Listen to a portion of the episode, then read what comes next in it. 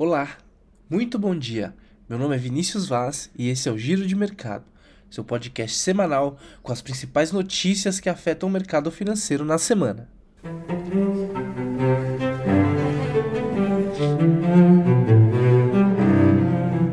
E o otimismo no mercado prevalece em especial após os sinais de desaceleração dos preços.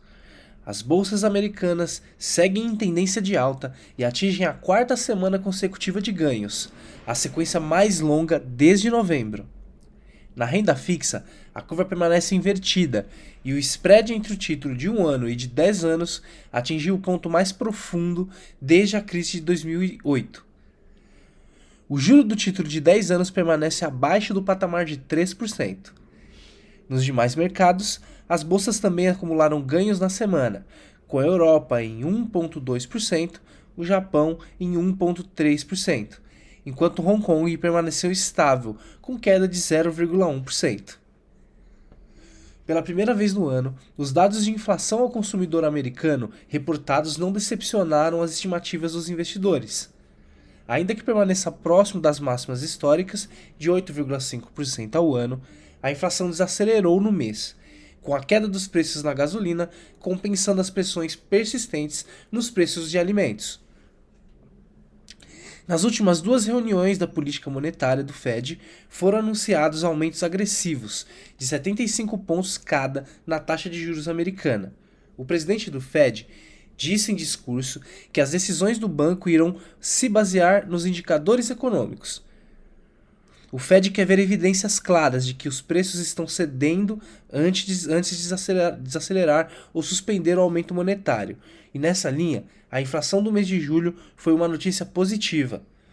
Por outro lado, algumas pressões inflacionárias ainda persistem no radar e podem voltar a preocupar, como a piora da crise energética na Europa. As apostas do mercado convergem para um aumento de 50 pontos na próxima reunião. Na esperança de aumento das taxas de juros num ritmo mais gradual, deixa o mercado mais confortável para investimentos em bolsa. A taxa de juros menor tende a beneficiar ativos mais arriscados, com investidores em busca de maiores retornos. Além disso, afasta o receio de que a economia americana possa, de fato, entrar em uma recessão e, vive, e revive as esperanças de que seja possível ocorrer um soft landing bem sucedido. Do lado da atividade, além de sinais de que o mercado de trabalho permanece robusto nos Estados Unidos, a confiança do consumidor americano mostrou sinais de recuperação no mês. Os dados preliminares divulgados pela Universidade de Michigan mostraram uma alta de 55,1 pontos em agosto, versus 51,5 pontos em julho. Tal solidez dos indicadores de atividade comunicam uma confiança maior de que a inflação retomará a meta, sem que o Fed tenha que surpreender o mercado com as altas de juros. Do lado corporativo, a temporada de resultados do segundo trimestre de 2022 das empresas americanas se aproxima do fim. Com 451 de 498 empresas do S&P tendo resultado do segundo trimestre 75% delas acima do esperado. No agregado, os lucros cresceram em 6,7% versus o mesmo período do ano anterior, com seis setores de 11 apresentando melhora no lucro líquido. E aqui no Brasil, o Ibovespa encerrou a semana em alta de 5,91%, na casa dos 112 mil pontos 764. A semana foi marcada pela melhor perspectiva do lado das commodities e recuperação das ações de empresas mais expostas à economia local. Agenda intensa de resultados do segundo trimestre e de divulgações macroeconômicas, como a ata do Copom e inflação, repercutiram sobre a performance da bolsa local ao longo da semana.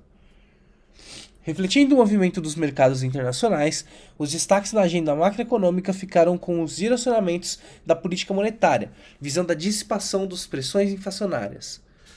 Na terça-feira, dia 10, tivemos a divulgação da ata do Copom, que confirmou os planos para a redução do ciclo de aperto monetário em breve. No mesmo dia, foram divulgados os dados do IPCA de julho, que sinalizou uma deflação de 0,68%, atingindo a menor taxa mensal desde 1980 e a primeira queda em dois anos. Na comparação anual, O índice inflacionário ainda acumula alta de 4,77% e 10,07% nos últimos 12 meses. A queda do índice se deve, em grande parte, pela redução dos preços dos combustíveis, o reajuste de preços da Petrobras e redução dos impostos, o que levou a gasolina a recuar 15,48% e o etanol em 11,38%. Por outro lado, há o apreço dos alimentos que seguem alta.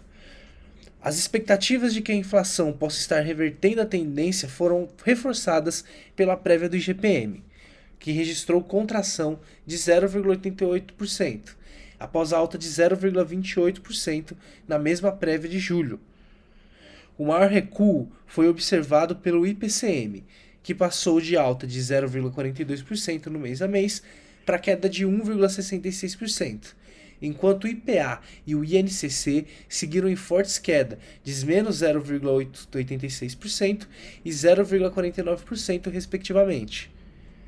Sinais de alívio nos preços levaram investidores às compras de ativos mais arriscados ao longo da semana, sustentando a recuperação da nossa bolsa. Já no cenário político, os embates políticos se intensificam e os partidos se preparam para as campanhas, que iniciam formalmente no dia 16 de agosto.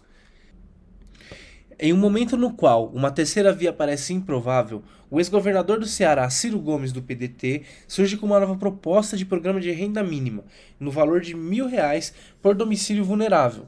A medida, intitulada de Renda Mínima Universal Eduardo Suplicy, deve gerar impacto fiscal de 170 bilhões, com os recursos vindo de impostos sobre grandes fortunas, com uma alíquota de 0,5% a 1,5% sobre patrimônios a partir de 20 bilhões. E a Petrobras anunciou segunda redução no mês no preço médio dos combustíveis na refinaria na última quinta-feira, dia 11.